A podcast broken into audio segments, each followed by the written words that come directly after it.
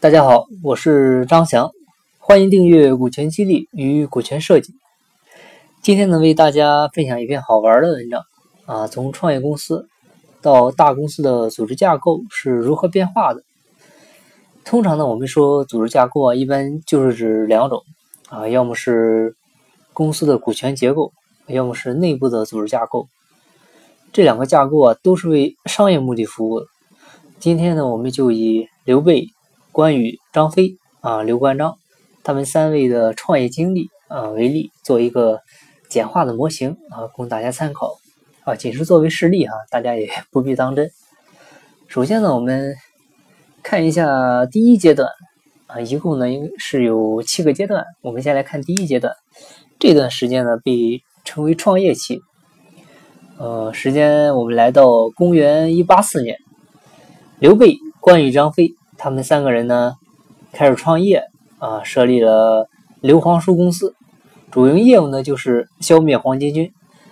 当时他们的股权架构呀，就是刘备作为大哥啊，在刘皇叔公司呢占百分之六十的股份，关羽和张飞呢作为刘备的左膀右臂，各占百分之二十的股份。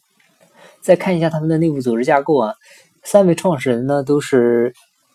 因为刚创业嘛，相当于是又当将军又当兵。股东会成员这个时候就是刘关张三人，执行董事呢就是刘备，监事嗯是关羽，总经理呢也是刘备。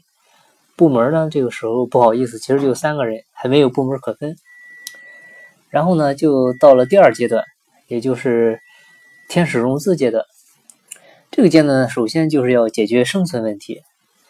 啊，这时候来到了时间，来到公元一九八年，曹操这位重要的天使投资人呢，在这个时候就出现了。他断言天下英雄，唯使君与操耳。于是呢，对刘皇叔公司进行了天使投资。曹操投资了之后呢，刘皇叔公司的股权架构也随即发生了变化。刘备的股份呢，他由百分之六十降到了五十一，关羽和张飞。这个时候呢，也是各稀释了三个点的股份啊，都成了百分之十七。曹操呢，他作为天使投资人的身份入股，这个时候呢是占了百分之十五的股份。那这时候刘皇叔公司的内部组织架构也做了适当的调整，股东会成员里面呢加入了曹操，现在是刘关张加上曹操四位，执行董事呢还是刘备，监事还是关羽，总经理呢也还是刘备。部门呢，这个时候实行了所谓的扁平化管理，哎，但其实呢还是没有分部门。接下来呢，公司就到了第三阶段啊，这个阶段也就是到了我们现在通常意义讲的一个 A 轮融资，呃，这也是验证商业模式的时候到了。时间我们来到公元二零一年，这个时候以刘表为代表的一些投资人啊，就对刘皇叔公司进行了。A 轮投资，他们为刘皇叔公司呢进行了一个商业模式验证，呃，提供资金，把新野这些市场呢也交给刘皇叔公司去经营。这个时候呢，公司的主营业务就转变为了光复汉室。从人员配备上来看啊，刘皇叔公司呢招兵买马，吸引了诸葛亮、徐庶这些人。啊，为了留住人才呢，刘关张三人的创始团队。又拿出了百分之十的股权，设置了期权池。期权呢由大股东啊，也就是刘备代持。商业模式上呢也是确定了先占荆州，立足益州，外接孙权，从荆州、汉中以一个前行之势平定中原啊这么的一个思路。另外，刘表这些投资人呢，他要求任命一名董事，所以呢这个时候就必须要。考虑建立董事会了，这时候股权结构呢也发生了变化。刘备他还是第一大股东，呃，只不过是占了四十七点多的股份，但是呢，这里面也有他代持的百分之十的那个期权啊，也包含在内。关羽和张飞呢，股份呢变成了十二点几，天使投资人的股份呢，这时候也被稀释到了十二。A 轮融资的这个投资人呢，这个时候占股是百分之十五。啊，百分之十五的股份入股公司，那内部组织结构相应的也发生了变化，股东会的成员增加了这些 A 轮的投资人啊，刘关张、嗯，天使投资人，包括 A 轮投资人，这些呢是公司现在的股东。这时候成立的董事会，董事会的成员呢主要就是包括刘备、呃诸葛亮还有刘表他们三位。董事会成立呢要有董事长啊，这时候的董事长呢就是刘备，同时呢他也兼任公司的 CEO。公司的监事呢还是关羽，总经理呢这个时候换成了诸葛亮。这时候人多了，所以也就开始考虑分部门了。接下来又到了第四阶段，也就是来到 B 轮融资的这么一个阶段。这个阶段主要的任务呢，就是以占领市场为主。时间我们也是到了公元二零八年，刘皇叔公司的商业模式呢也是初见效果。孙权这时候这些投资人呢，开始对刘皇叔公司进行了 B 轮投资。他们的投资金啊，主要就是用于。刘皇叔公司呢，去占领市场，也是在这一年，正是在孙权这些 B 轮投资人的一个支持下，刘皇叔公司呢取得了赤壁之战的关键胜利。这时候，诸诸葛亮这些核心员工的期权啊就开始成熟，并且呢进行了行权，他们就成为开始成为公司的股东。呃，那 B 轮投资人呢？他也要求任命一名董事，所以董事会呢要扩大规模。刘皇叔公司下一步的目标呢是稳定京中市场啊，并进一步占领益州市场。那作为对关键员工的激励，呃，刘皇叔公司呢跟关羽合资啊，成立了荆州公司。其实这里这里面那个关羽的出资呢，实际上也是从刘皇叔公司里面代为出资的。那这时候的股权结构呢就开始。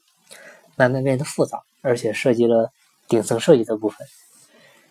呃，期权行权后啊，这时候还剩两个点的期权。刘备的股份呢，这时候还剩三十三点四 G，嗯，刚好是从股份上来讲，还有一个一票否决权。关羽和张飞呢，这时候共同占股是二十一点多。诸葛亮呢，这些核心员工拿到期权后呢，占到了将近七个点的股份。那天使和 A 轮的那些投资人占股是不到二十四，那 B 轮的投资人进来后呢，还是占股百分之十五，啊，这是刘皇叔公司企业顶层的一个股权架构。那在这个在这个顶层的基础上呢，呃，刘皇叔公司和关羽共同成立了荆州公司，荆州公司呢又下设了新野公司、呃江陵公司啊等等吧很多分公司。那这就是一个典型的顶层设计股权架构的模型。这时候公司的内部组织架构也发生了变化，股东会成员呢增加了 B 轮投资人的部分，刘备、关羽、张飞，天使投资人、A 轮投资人、B 轮投资人，这些人呢都是股东会的成员。董事会的成员呢，相应的也变成了刘备、诸葛亮、张飞、刘表、孙权，啊，现在是他们五位。是董事会的成员，董事长和 CEO 呢还是刘备，监事呢这时候还是关羽，呃，确实关羽 值得信赖吧，一直在做监事。总经理呢这个时候还是诸葛亮。这时候部门呢，部门划分进一步明确啊，人力资源部呀、市场部呀、研发部呀，呃等等好多部门呢也就成立了。接下来就来到了第五阶段 C 轮融资。这时候公司就要开始为上市冲利润，时间也是来到了公元二一一年，刘皇叔公司啊又迎来了 C 轮的一个投资人刘璋，刘璋呢就把刘皇叔公司呢引到了益州市场，到公元二幺四年，呃至二幺九年吧，公司占领呢也进一步稳固了益州、汉中这些市场，利润呢也很好，上市呢就变得指日可待。这时候股权结构也就更加复杂，在刘皇叔公司，在这个这个公司下面呢，又建立了汉中分公司啊，益州分公司。那益州分公司下面呢，又下设了成都公司啊等很多分公司。这时候公司的内部组织架构啊，股东会成员在原来基础上呢，又加入了 C 轮的投资人刘璋。董事会里呢，刘璋代替了刘表。董事会成员现在是刘备、诸葛亮、张飞、孙权、刘璋。董事长和 CEO 呢还是刘备。监事会啊，这时候不是监事了，监事就不止关羽一人了，又引入了几位监事。总经理呢还是诸葛亮，部门呢这个时候各部门分工呢已经开始十分明确。然后下一阶段就来到了第六阶段，就是买壳上市。啊，也是时间来到公元二二一年吧，刘备称帝，国号汉，刘皇叔公司呢通过上市。买壳公司大汉公司实现了上市，买壳的主要原因呢，还是自己上市太困难啊，所以呢，他用其他国号称帝。这时候股权结构呢也变得十分复杂，顶层依旧是刘备这些创始团队啊，诸葛亮这些核心员工，还有原壳公司的那些股东，以及各轮的一个投资人。同时上市后呢，又加入了很多公众的股东。这时候，这些股东呢控股的是大汉公司，大汉公司呢下设刘皇叔公司，再往下就和之前上一个阶段就相对应了。这时候，我们再来看一下公司的内部组织架构呢，股东大会的成员就包括刘备、关羽、张飞啊，天使投资人、A 轮投资人、B 轮投资人、C 轮投资人，还有原壳公司的股东，包括现在的这些公众股东。啊，董事会成员呢就包括刘备、嗯诸葛亮、张飞、孙权、刘璋，还有嗯后期的一些独立董事吧。董事长和 CEO 呢还是刘备，监事会呢也是那些若干人员。